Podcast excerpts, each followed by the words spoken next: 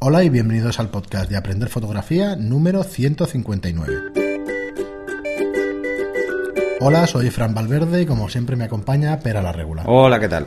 Hola, muy buenas. Ya sabéis que hablamos desde Estudio Lightroom y que Pera la Regula es fotógrafo de moda y publicidad y formador con más de 180 talleres y más de 2.100 alumnos. Eso, más o menos. y ahora, pues cada vez más con el tema de los cursos online. Sabemos que, o sea, eh, sabéis que los lanzamos hace una semana, semana y media, y que bueno, que estamos muy contentos con la acogida y que bueno, en cada programa y eso, pues os daremos los dos minutos, sí, los dos minutos de brasa. ¿Vale? Pero, pero bueno, creemos que vale la pena. Y así os eh, explicamos también los cursos que estamos preparando. Sí, han salido, yo quería comentar, bueno, han salido los cuatro que ya podéis ver en la web. El de iluminación básica, el de iniciación a la fotografía, el de gestión de modelo y, el, de, Lightroom. Yo os debo, todavía el de eh, marketing para fotografía, que está avanzando. Y eh, pues estamos grabando en estos momentos el de... Bueno, crea tu propio estudio. O crear un estudio. que necesitas para un estudio? Dependiendo de, si lo vas a hacer doméstico o profesional. Efectivamente. Y, bueno, y estamos eh, también pues haciendo alguno más. El de flash de zapata, el de flash de mm. mano y alguna cosita más y alguna sorpresa. Nos habéis pedido varias cosas, tenemos un formulario puesto en la web para que nos pongáis las sugerencias y si no, pues con un email de contacto eh, nos lo ponéis eh, de qué sugerencias o qué cursos son los que queréis hacer. Ideas no nos van a faltar y, la verdad es que tenemos material, yo creo que como mínimo para un par de años de cursos tenemos... No, más, esto no se acaba. Sí, pero bueno, que sea una cosa, o sea, la verdad es que los que vienen ahora, el de flash de mano puede ser una maravilla, el del exteriores también, de iluminación pero sobre todo que nos digáis ¿no? lo que necesitáis. Sí, además, además lo haremos en, de flash de mano, veremos las dos cosas, veremos básicamente cómo funciona un flash de mano, los diferentes sistemas que hay y luego aparte de, eso pues haremos fotos en interior y exterior. Eh, iluminación en exteriores también y bueno, serán los siguientes 3, 4, 5 meses están bastante, bastante cerrados. Aún y así, aunque estén cerrados estos meses, tenemos vuestras sugerencias y una de ellas, por ejemplo, era un curso de revelado en blanco y negro.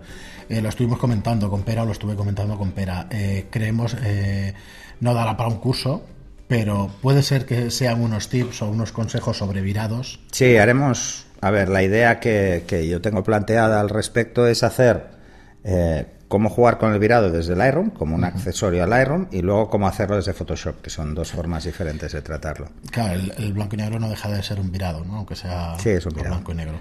Vale, entonces hacer o unos tips o un curso entero, veremos para ah. lo que da y eso, para que, para que lo tengáis también, pues que podáis consultarlo en cualquier momento. Y eso es más o menos la idea que tenemos sobre los cursos. Iremos haciendo, pues como os decíamos, uno cada día 15 de cada mes eh, seguirán siendo los 10 euros al mes bastante tiempo, no esperamos, no esperamos que, haya subida de precios, por lo menos por ahora, pero sí un curso mensual y probablemente o posiblemente algún bonus track o alguno extra pues cada mes. Eh, los podéis consultar en estudiolightroom.es barra cursos, eh, recordad Estudio Lightroom como el programa y sin la E de estudio y barra cursos. Allí los tenéis todos y, si no, pues nos enviáis un, mail, ya sabéis que los canales habituales de contacto, por Facebook y, os contestamos con la información. Pero vamos, básicamente unos cursos donde puedes aprender todo lo que enseñamos en estos podcasts, pero claro, de una manera mucho más fácil, y visual, que, cambia la cosa y bastante. Sí, ¿no? estamos hablando de fotografía al final. Claro, y ya bastante, la verdad es que... A veces cuesta, a veces cuesta. Y lo que quería decir es que bueno, tenéis ahí todos los cursos eh, accesibles mientras tengáis la suscripción activa. Son 10, euros al mes, te puedes bajar, eh, te puedes eh, desuscribir en cualquier momento, quiere decir que no hay permanencias ni nada. Así que ahí los tenéis y, y adelante. Y eso, cualquier sugerencia, idea de cursos y todo eso, pues muy bienvenida que será. Y nada, para hoy teníamos el tema del repaso de las funciones de las las funciones personalizadas, que nos quedaban todavía dos cámaras de... La de 5 y la 1 de Mar 2. La 1 de X Mar 2, pero hemos decidido pasarlo a la semana que viene para que descansemos un poco de tanta especificación técnica. Sí, sí, además es que son bastante más densos y me gustaría sintetizarlo un poquillo. Sí, entonces, eh, pues para hoy, para el viernes, haremos como siempre vuestras preguntas. Y para hoy, pues hemos escogido un tema eh, de una pregunta que nos tenía que nos tenía un oyente. nos han lanzado. nos han lanzado. Y la pregunta es muy clara, o sea, nos dice cómo, cómo... eh, ahora me, me bloqueo yo. Ay. Sí, cómo crear tu portfolio, qué debería tener tu portfolio. Efectivamente. ¿Cómo, ¿Qué fotos? Yo lo había titulado ¿Qué fotos tener en nuestro portfolio? ¿Vale? Y antes hablando un poco de risa y tal, yo decía, bueno, pues joder, es tan tonto como decir, si te dedicas a la arquitectura, pues pon fotos de arquitectura. Bueno, y Bueno, ya está, pero- hemos acabado el programa. sí, pero claro, sí, ahondemos no. un poco en- es en, todas ellas. a ver realmente en un portfolio lo que debe haber sobre todo es mm, debe quedar claro que tenemos un estilo personal si no marcamos un estilo personal en las fotografías no quiere decir que todas sean iguales porque entonces es aburrido vale pero sí tengan un ligero toque personal Eh, ya sea por los encuadres o sea por cómo jugamos con el tono o con los colores en general Eh, o si lo vamos a hacer en blanco y negro, ¿eh? esto cada uno da igual. De hecho, lo ideal es que fuera repartido. En un portfolio no deberían haber, en un portfolio para enseñar a una agencia de fotografía o para enseñar a un cliente, el portfolio debería estar focalizado. A ver, lo que yo le digo siempre a la gente es que no es fácil crear un único portfolio. Claro, Porque imaginaros que os dedicáis a la publicidad y el cliente vende bolsos, pues vuestro portfolio tiene que estar claramente orientado a ese mercado. No podéis tener un mercado de cosmética para vender bolsos, porque no va a colar. Entonces deberíais tener un portfolio para cada sector con el que vais a trabajar. Si hacéis beauty, pues un portfolio muy de beauty. Si hacéis, por ejemplo, eh, arquitectura, ese es claro, ese es muy fácil. Sí, sí. ¿Vale? Pero probablemente mezclaréis. Sí, mezclaréis arquitectura e interiorismo, porque siempre va bien. Porque igual el cliente quiere hacer de arquitectura, Sí, pero luego, pero mejor es un hotel. le apetece tener también fotos de interiorismo. Pero eso es un mercado como que va muy ligado uno con el otro muchas veces, ¿no? Pero en el caso de la moda hay que tener en cuenta qué es lo que vende, o sea, qué es lo que va a vender nuestro posible cliente para enseñarle fotos similares a lo que él busca. Uno de los consejos que doy en el curso de, de Lightroom es precisamente que, como podéis marcar las fotografías y poner keywords, poner palabras clave, pues es tener palabras clave que asocien el- la temática. Entonces, crear portfolios de forma rápida. Decir, bueno, pues mira, todas estas es de bolsos, todas estas es de maquillaje, todas estas es de faldas, todas estas es de catálogo, lo que sea, ¿no? Y orientarlo. Un portfolio, para no aburrir, no debería sobrepasar las 30 fotos. 30 fotos ya es muchas fotos. ¿Y cómo lo Me refiero a un portfolio para enseñar a un cliente y enseñarlo en papel. Eso es lo que te iba ¿Vale? a decir, que depende del formato, soportará más o Sí. menos fotos. Si es una agencia de publicidad, no puedes ir con un portfolio de 200 fotos, porque no se lo va a mirar nadie. No, está claro. Y tienes que ir a una reunión y presentarte y enseñar tus fotos. Tienes que ser sintético ahí, tienes que hacerlo rápido, ¿no? Tampoco es hacer un composite como tiene una modelo, que son cinco fotos, eh, que es, pues bueno, es, un- es más, más que nada es para dar eh, información de la modelo y es nada, para que veas un poco cuál es su imagen y un par de trabajos que ha hecho.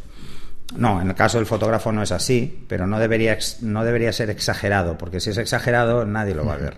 Entonces organicemos el portfolio en función del cliente, sería el primer consejo, y luego una vez está focalizado a un mercado concreto, debe haber variedad, pero dentro de un, por decirlo de alguna forma, eh, un mensaje como común a nuestra forma de entender la fotografía.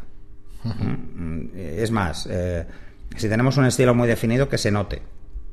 Que se note que es diferente al de otros fotógrafos. O sea, tenemos que ofrecer algo que no ofrezca otro. Y hoy en día es complicado. Y eso es muy difícil. dedicamos muchísimas personas a la fotografía. Además, tenemos que tener la capacidad de explicar las fotografías muchas veces rápidamente, pero dando mucha información. O sea, eh, mostrar un portfolio a un cliente es mucho mejor que dejarlo en recepción, eso está clarísimo. ¿eh? Si lo vais a dejar en recepción, no lo van a ver. Lo ideal es que lo vean.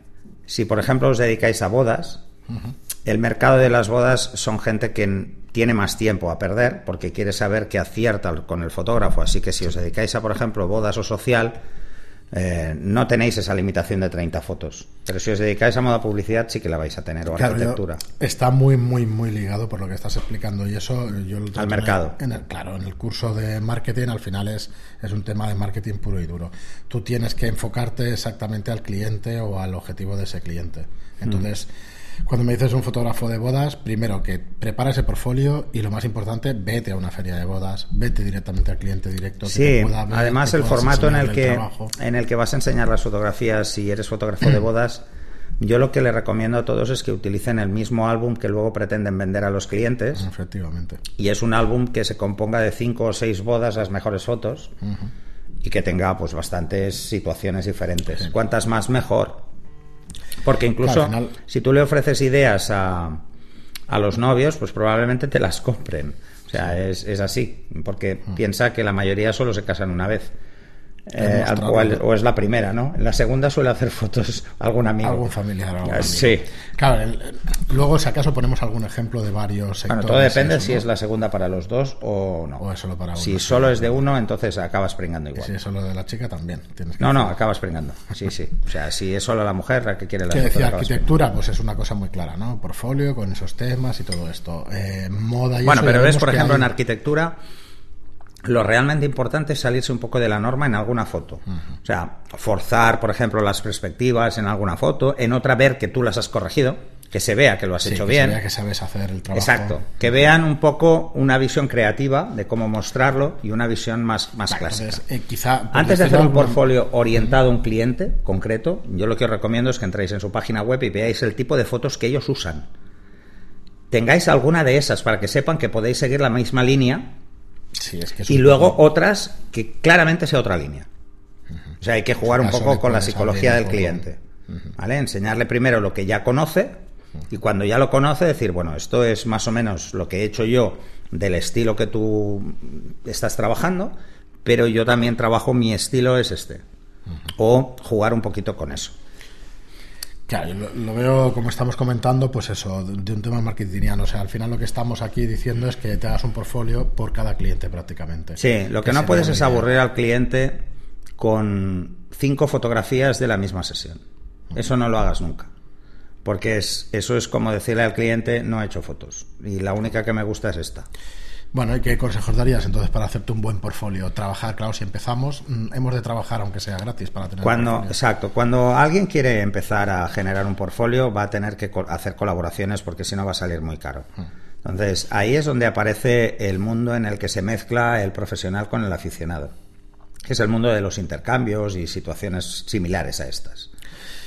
Eh, perdona que te corte, pero entonces en un tema de bodas lo complicado es no vas a hacer la boda gratis, a lo mejor la tienes que hacer low cost. Bueno, a ver. o asociarte con algún otro. Lo realmente recomendable es eh, trabajar con un fotógrafo que la cuenta sea suya, que el cliente sea suyo y que tú le aportes cuatro fotos, pero que al mismo tiempo puedas aprender o trabajar con él y, y que luego puedas usar esas fotos para tu portfolio. Sí, sería lo más razonable. Eso sería lo más razonable. No es muy fácil, pero es así. No te voy a decir, eh, coger a alguien de confianza o sí, que conozcas. Sí, pero bueno, mm, yo conozco más de un fotógrafo que sí que lo hace, o sea, que no le importa, ¿no?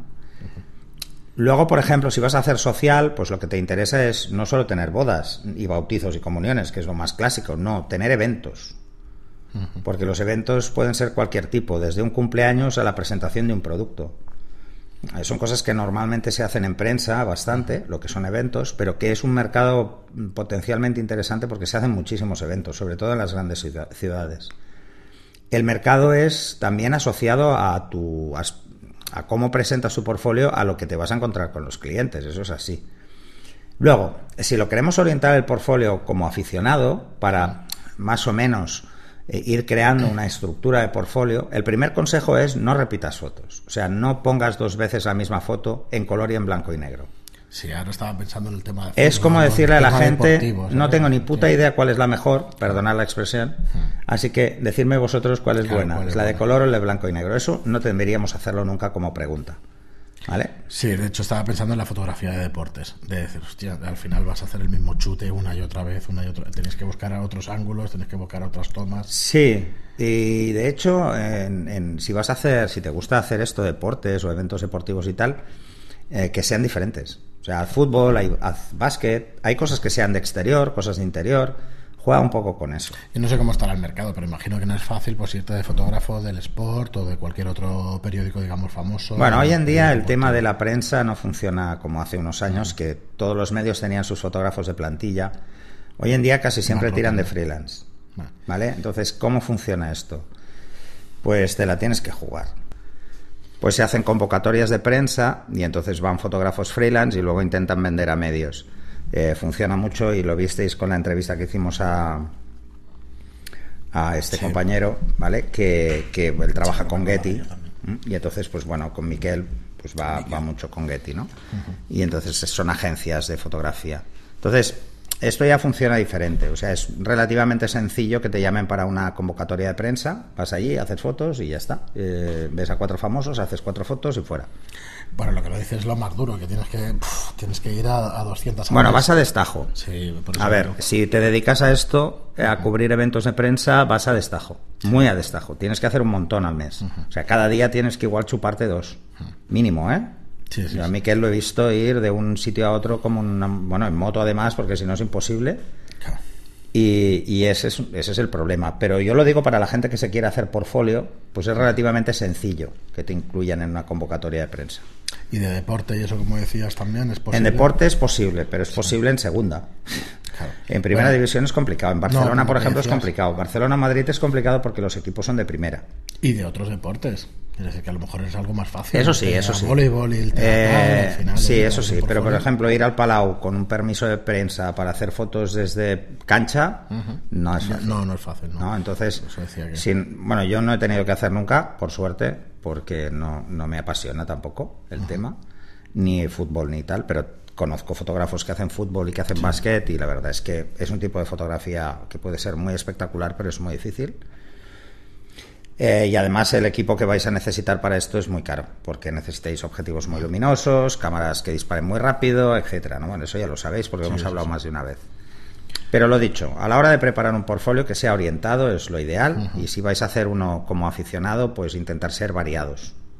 Eh, o sea, si os queréis hacer como una pequeña carta de presentación de qué tipos de fotos hacéis, ser variados. Muy bien. Por lo demás, nada. Ah, y por cierto, quería hacer un apunte.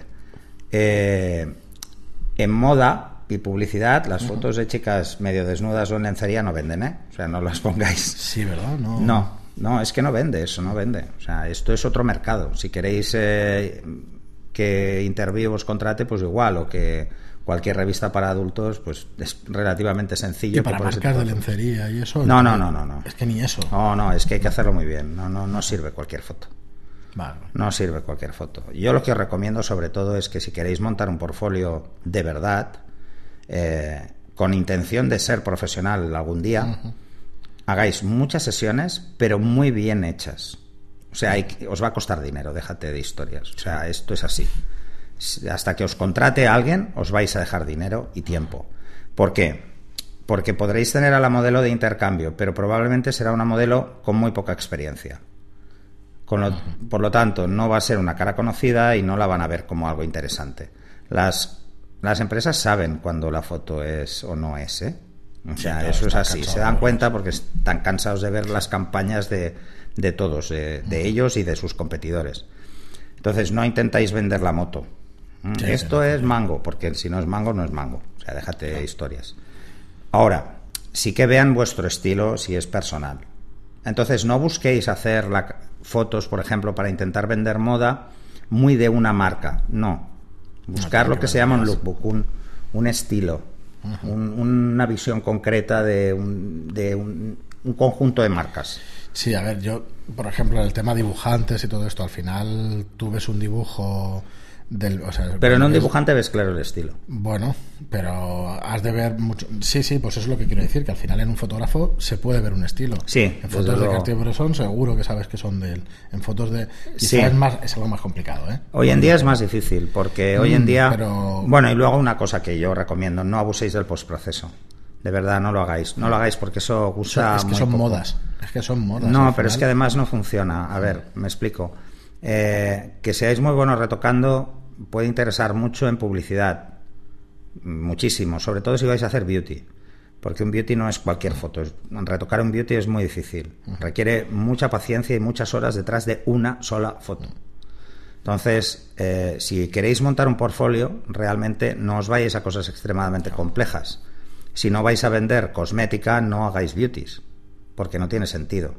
Si lo que queréis es venderos como retratista, ¿no? Persona que hace retratos, entonces os vale cualquiera, porque realmente es el estilo a la hora de hacer el retrato. Entonces jugar con sí que podéis poner cuatro o cinco fotos que tengan el mismo pseudo estilo, pero expresiones muy diferentes para que la expresión confunda un poco.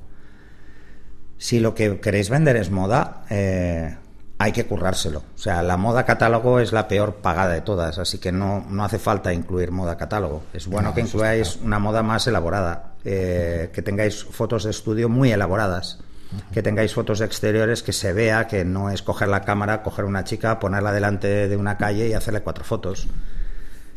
Entonces todo eso vale dinero, ese es el problema. El problema es que conseguir un portfolio realmente bueno vale dinero. Entonces eso es la diferencia. Quizá lo más barato es lo que estábamos comentando, lo que estabas comentando de, irte con un profesional ya, de irte como ayudante y de intentar hacer esas fotos y bueno, que te pues, a ver, tanto en bodas como en modas. Esto va a quedar una, un poco publicidad absurda, pero bueno, pues, pero, lo tengo que decir. O sea, yo he acompañado a muchos fotógrafos para que se hagan su portfolio para echarles una mano en la iluminación, o echarles una mano en cómo gestionar el posado o cómo gestionar qué es lo que vamos a sí, meter. verdad que si no tienes la experiencia. Un poco jugar con eso para hacer diferentes, ¿no? Porque además hay que decir una cosa, o sea, yo funciono de una forma muy peculiar con respecto a la mayoría de fotógrafos en, ese sentido, ¿no?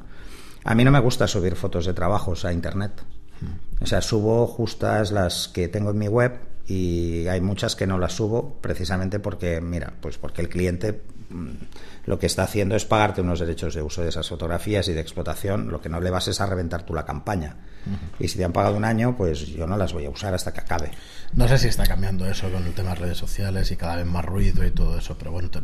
no, sí que tengo clientes que me han pedido que haga ruido. iba a decir, pero al final pues te lo Pero sobre todo, pero a ver, porque en esos casos en los que el cliente te pide que haga ruido, es porque es una firma nueva que no tiene penetración en el mercado nacional y quiere entrar. Si es una firma, por ejemplo, en, mi caso fue una, una, firma alemana que no tenía penetración en España eh, y le apetecía que al menos la gente hablara, porque sería más fácil vender aquí, ¿no? Hoy en día el mercado es tan global que, como todo está en Internet, y la mayoría de empresas vende por Internet en moda, pues es relativamente sencillo. Pero, pero aún así hay que ser respetuosos, al menos yo siempre lo he pensado así. Entonces hay que ir con un poquito de cuidado. Muy bien, pero pues yo creo que más o menos está claro a la hora de hacerte un portfolio. Si tenéis alguna duda con algún sector en concreto y eso, y os podemos Si vais a hacer moda, lo importante es eso, ¿eh? fotos diferentes, diferentes estilos, diferentes encuadres, diferentes chicas. No se os ocurra hacer todo un portfolio con la misma modelo porque no, no, no queda bien.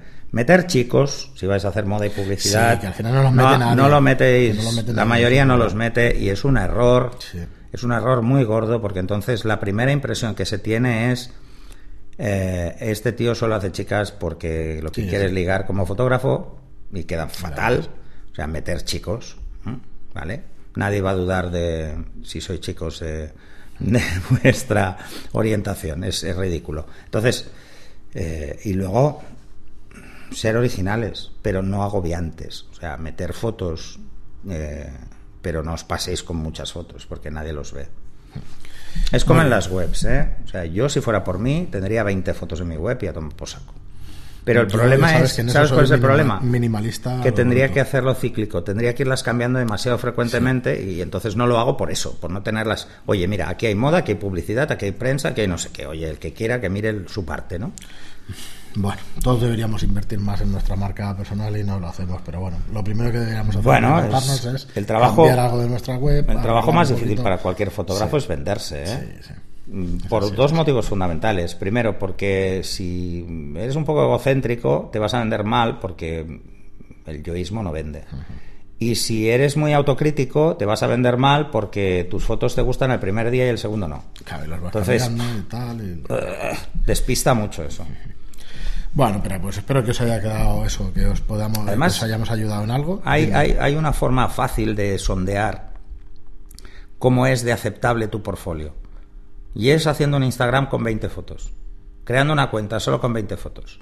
Para ver cuáles se mueven más, cuáles se mueven menos. Hmm. Eh, sin que hagas nada, ni campañas, ni nada. Solo que pongas en todas los, las mismas, los mismos tags, en todas. Entonces te darás cuenta de cuáles entran. ¿Cuál es el problema? Que esto lo veréis en el curso de marketing, es que puede afectaros todo, hasta la hora en la que subís la foto, el día de la semana, eh, eh, la temática. No solo Instagram, Facebook y Yo lo uso, yo uso Instagram un poco como eh, como estudio antropológico social, porque yo no acabo de entender qué es lo que le gusta a la gente, no lo entiendo. A ver, si se supiera, eso sería adivinar el futuro y la intención de compra, y seríamos todos multimillonarios. no, y está mucho más asociado, creo, a que escojas el momento adecuado, los tags adecuados, ¿vale? Los hashtags Es una cosa viva, cambia cada día, eso sí lo puedo decir, que yo, por ejemplo, el tema de Facebook lo he seguido desde el primer día prácticamente. no se parece en nada, ¿eh? no, no, se ahora lo que se hacía hace cinco años. No, está claro. No se parece en nada va cambiando, va creciendo y va, adaptándose a, gustos y a modas y a de todo. Mira, yo, yo hace, yo, para el que quiera mirárselo del portfolio, ya hace unos años eh, con mi socio contratamos una agente de fotógrafos en Estados Unidos para ver si podíamos tener penetración allí. Lo que pasa es que quería que nos fuéramos corriendo y eso no nos hacía ninguna gracia a ninguno de los dos. Eh, y entonces le dimos las fotos que nosotros considerábamos mejores para que ella nos hiciera un filtro y nos hizo un filtro. un filtro que yo me quedé alucinado, porque no me cuadraba para nada. O sea, eh, en unas fotos me cuadraba, pero en otras no. O sea, me sorprendió.